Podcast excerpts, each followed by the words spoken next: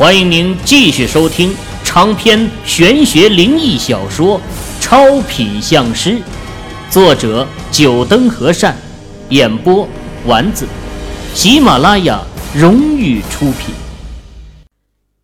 第五集，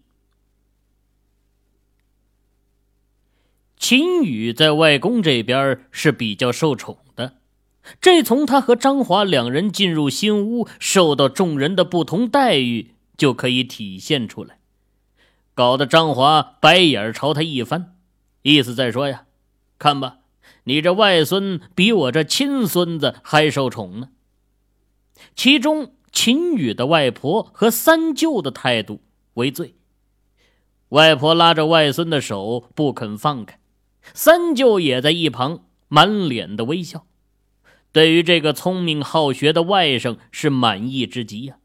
只是目光转到自家儿子张华身上时，却又没什么好脸色了。好不容易从外婆身边脱身，秦宇独自来到新房厅堂，闭目感应着什么。良久，脸色已经黑了下来。丧风煞，破财丧家，恐怕二舅一家搬进新房。几年就要出事儿啊！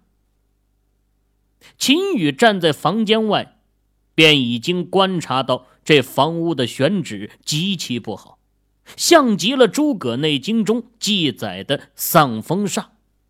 此刻站在屋内，根据八卦方位亲身体验了一番，已经能够百分百的确定，这正是丧风煞了。丧风煞。是一种极其凶恶的煞气，《诸葛内经》中记载，家宅中丧风煞，必然会导致家宅主人身体不适、财运流走，长期居住其中更会是家宅不宁、有血光之灾。既然让自己碰到了，就不能让二舅一家再受这丧风煞的危害。秦羽的脑海中转过《诸葛内经》中化解煞气的方法。根据《诸葛内经》的说明，化煞的方法有很多，但是归纳起来不外乎是三种：阵法、化法和改法。阵法通常采用一些特殊的山石、桃木、兵器、符箓等，强制改变气场。不过，这种方法比较暴烈，对于煞气也只是镇压而已。随着时间的推移，煞气越加凝聚，最后终是会反复。化法通常时刻太极图阵以及一些其他的阵法置于地下，以化解煞气。尤其是太极图，具有吸纳一切不良煞气的力量，而且其大无外。其小无内。改法顾名思义，改变地表的周边环境，从根本上把煞气的源头去掉。不过这种方法呀，只适合一些小型建筑，不然的话代价太高。三舅新屋已经建成，这画法已经不适合了，因为明天就是新屋落成的黄道吉日。想要破土重改也来不及，秦羽现在只能先想办法把这煞给镇压住，日后再慢慢化掉。表哥，麻烦你一件事情。秦羽要镇压住煞气，自然需要借助道具，直接找到表哥张华，开口道：“我现在要一支狼毫笔和朱砂。”镇煞的道具不是说一般的兵器或者桃木就行的，必须经过开光加持。这类东西啊，秦羽现在一会儿也找不到，只能采用另外一种道具——符箓。只不过，真正有效的符箓和现在一些所谓的道士画出来的不同。真正的符箓必须是用狼毫笔来画。这狼毫本身就具有破煞的作用，而符箓的图形也不是现在道士画的那些。哎，你要这些干嘛？张华疑惑道：“你先给我找来吧，到时候我再告诉你。”秦羽现在没时间和他解释。虽然《诸葛内经》里面有符箓的画法，但是他还是第一次画符。这画符讲究的是一笔勾成。脑海中关于这镇煞的符箓图案，他都还没记熟呢。狼毫笔现在也并不好找。张华最后还是从一位老先生那里借来了一支。狼毫笔、朱砂、黄表这些东西都齐全了之后，秦宇把他赶出了房间，不顾表哥在门外大喊他卸磨杀驴、过河拆桥。秦宇所在的房间呢，是二舅在新屋住的一个粗坯房，除了一张床就是一张桌子了，倒也干净利索。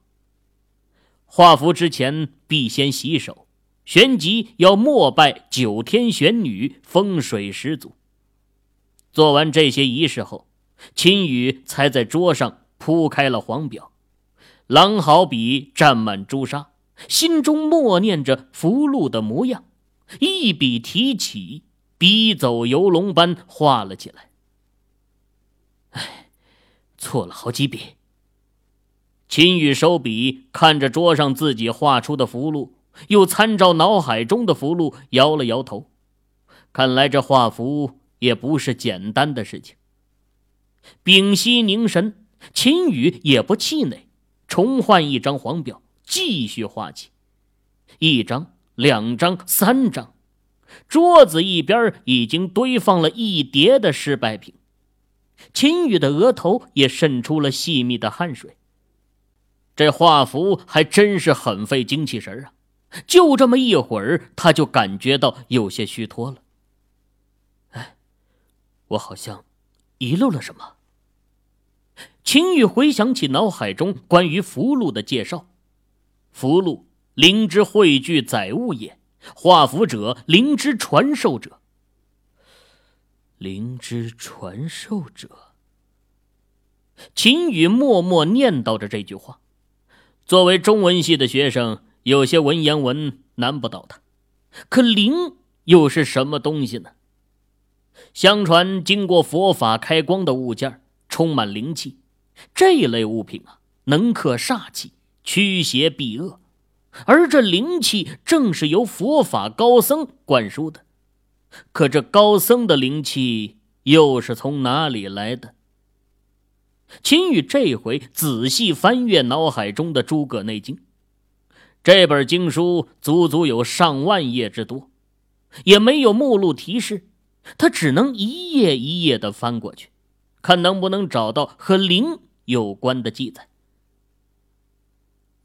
找到了，足足花了半个小时，秦羽终于翻到了有关灵的介绍。灵。天地之气也，存于天地之中。看完这一页，秦羽星眸闪过亮光。所谓的灵，其实就是天地灵气，而符箓正是通过特殊的图案，把天地灵气汇聚到符箓之中，以达到镇煞的作用。一些得道的高僧和道士都有特殊的修炼方法来引导灵气。就好比佛教的佛光普照，其实就是一种对灵气的运用方法。诸葛内经中也有通过口诀引聚灵气的方法。秦羽将口诀背下，再次提起狼毫笔，口中念道：“有思妄想莫纷纷，净土能归了悟真，不昧当前常内蕴。”全凭洗涤，在躬身。口诀一出，秦玉只感觉一股清爽的气息透体而入，最后汇聚到手臂，流入狼毫笔尖处。不敢耽搁，秦羽吸纳一口气，一笔画下，笔迹龙飞凤舞，一道肉眼可见的微黄光芒随着狼毫毛笔的笔尖儿在纸上游动。成了，在秦羽最后一点落下，整张黄表光芒一现，不过旋即又恢复如常，一个特殊的图案在黄表上形成，却是和秦羽脑海中的镇宅符图案一模一样。画成了这张镇宅符，秦羽抬头向窗外望去，发现天色已经变黑，看来这次画符花了不少的时间。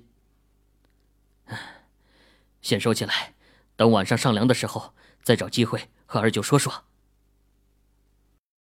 想要收听更多有声小说，请下载喜马拉雅手机客户端。晚饭很热闹，母亲娘家的大部分亲戚都来了，大家相互一起交谈，一些幼童满屋子里跑，追逐嬉闹，偶尔还伴随着大人们的一声言斥。吃完饭后，众人都没有散去，尤其是年轻一辈，大多留在这里等待着上梁。农村人讲究新屋落成，选择吉日进行上梁，时间一般是选在午夜十二点开始。三月的天气还是有点阴寒，老人和小孩大部分都回家睡觉，年轻点的就围聚在火盆前。相互打趣着，炭火映照在每个人的脸上，红彤彤的。众人欢声笑语，一片亲情弥漫。呃，你们这些年轻的小伙子，可有谁知道这上梁的习俗是怎么来的？三舅张远桥走了过来，瞧着围成一圈的年轻小辈们，出言问道。三叔，你这可难不住我们。说话的是一位女子，大舅家的女儿张敏，已经出嫁五年多了，现在是镇上小学的一名老师。张敏妙目一转，说道：“上梁是建新屋中要举行的五大仪式之一，这五大仪式是：一、屋场地安符师仪式；二、放水仪式；三。”安大门仪式，四是上梁仪式，五落新屋仪式。为了使上梁仪式更隆重、更壮观，家境富裕的往往把上梁与落新屋仪式合并举行。别耍滑头，你说的这些只是仪式，我是问你们，这上梁的习俗是怎么来的？三叔，你急什么呀？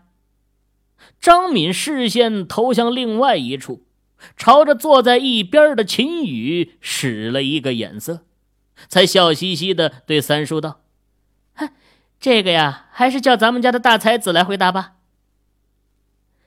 张敏对这些仪式的了解，也是因为自家当初建新房的时候经历过，可真要他说出个所以然来，却是难为他了。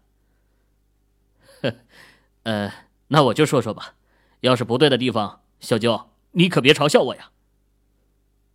秦宇瞧见表姐的目光，只得接枪开口说道：“嘿嘿，小雨，你就说说，有不对的地方，小舅给你补充。”张远桥鼓励道：“啊，其实上梁的习俗自古有之，所以说房顶有梁，家中有梁。”房顶无梁，六畜不旺。人们认为梁安得正、安得稳、安得闹，才能兴旺家业。而古时候对于梁木也是有着严格的选择的，必须是原直的梁木，不能歪斜，这样的梁木才能用作上梁。秦羽侃侃而谈，在大学期间，他就对这些民间的习俗很感兴趣。也进行过一些了解和调查。不错，这上梁的寓意你说对了。那你知道上梁都有哪些程序不？张远桥是一个教书先生，见没能难住秦羽，习惯性的就要询问到底。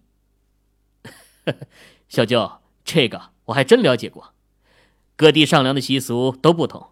就咱们这个地区来讲，上梁得选一个吉日，然后在前一天晚上，由木匠和砌匠师傅把彩梁抬放在新砌房屋厅堂的桌子上，兜头放东边，就是左边；尾头放在西边，也就是右边。接着，主人家摆好瓜子、水果，陪着师傅们守梁，防止一丝污秽、阴邪之物接近彩梁。守梁的时候，首先是木工师傅要做出培梁仪式。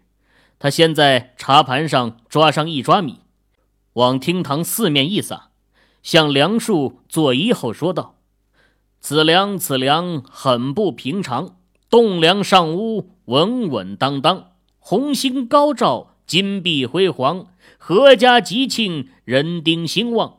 老者长寿，寿比山冈；少者天喜。”兰桂腾芳，逝者荣生，鹏鸟高翔；学者荣发，青云直上。万事如意，大吉大昌。木工师傅称述了贺良词后，就是得按规矩出煞了。哼，要找主人讨一杯净水，喝入口中，往梁树上一喷，然后说道：“眼看一边天地开辟，日吉时良，皇帝子孙。”七灶华堂，安居适宜；凶神退位，恶煞潜匿。此间陪梁，永远吉昌。一声锤响透天上，万圣千贤陪大梁。天煞快归天上云，地煞顺水下洛阳。秦羽的声音抑扬顿挫，随着滋滋作响的炭火声传入众人耳中。众人脑海都能浮现出木工师傅吟词的生动场景。嘿嘿，很好，没想到小雨你对上梁的习俗这么了解呀！你继续说下去，也给他们长长知识。这些老传统，现在的年轻人是没几个人懂了。张远桥很满意秦羽的表现，不过正如他所说的。现在的年轻人呢，对于传统的了解实在是太少了。这些东西恐怕再过个几十年，等老一辈的人去世后，就要彻底消失了。哎，我以前只知道上梁的仪式挺复杂的，哼没想到还有这么多讲究。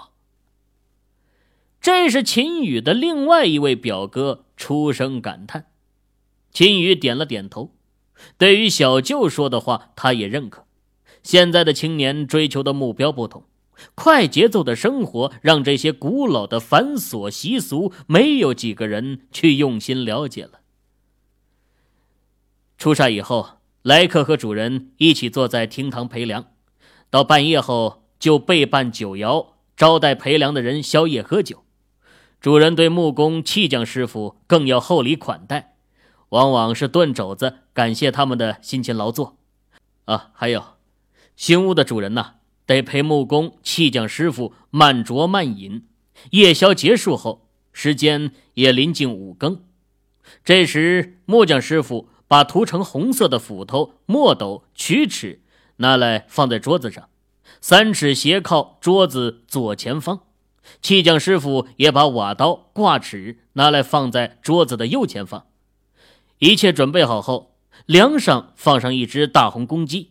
这时啊，长墨斗的木工师傅走到桌子前说：“鲁班来得早，此刻上梁好。”接着，木工师傅用五谷和笔墨纸张之类的物品放在梁木正中，再用红布封梁，紧紧地把梁腰包好，并用红线将包梁红布缝好，便吟唱拴梁词道。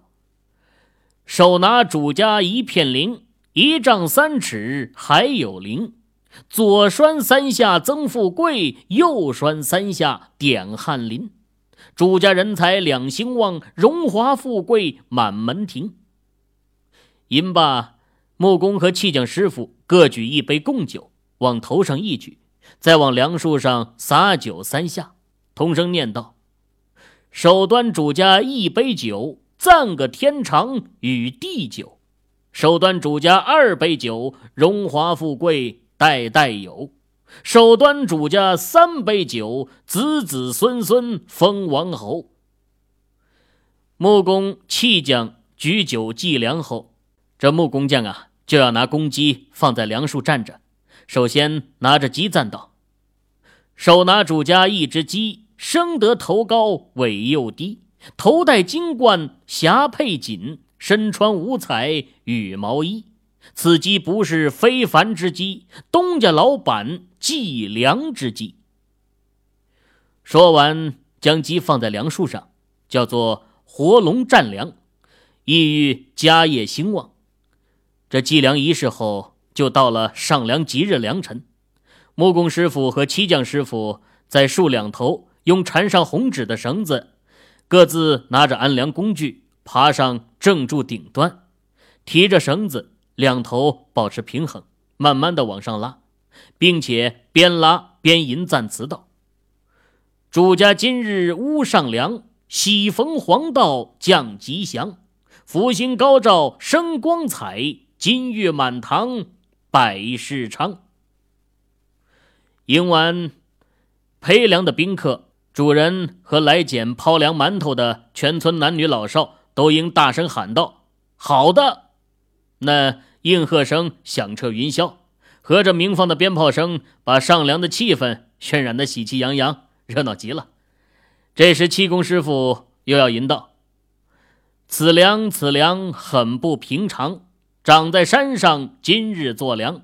今日上梁，喜逢黄道，谷昌吉旦，紫薇高照。”冬雨增辉，物华天宝；长者益寿，岁献摇桃；少者尽喜，月圆花好；读者尽学，龙门高跳；官者加禄，步步升高；耕者丰产，谷满仓敖；家业兴旺，永进财宝。木工、气功师傅边吟唱边把梁树拉上正柱顶端放稳。又将绳子放下，把馒头、花生、糖果、硬币拉上梁去。魏涛彩画故意问道：“下面好多的人呐，斧子不要乱丢。”接着便大声喊道：“梁树安好，招财进宝，一天早，百代好。拜请师傅，快快把上梁馒头抛吧。”于是木工师傅和气功师傅坐在梁树穿方上，一边抛馒头。一边吟唱上梁贺彩词，秦羽的话终于说完了，众人还在回味当中，良久才有人发出一些感叹：“哎呀，没想到要当好一个好的木匠师傅，不但还要学会做活，还得懂这些呀！”哈哈其实啊，在以前，学徒们跟着木工师傅学活。这什么时候能出师，就是看师傅会不会教他这些东西了。学会了这些，才能算真正的出师啊。小舅适当的接了话，秦羽也是点头认可。古时候的匠师们都很严格的，想要出师，可不是一件简单的事情。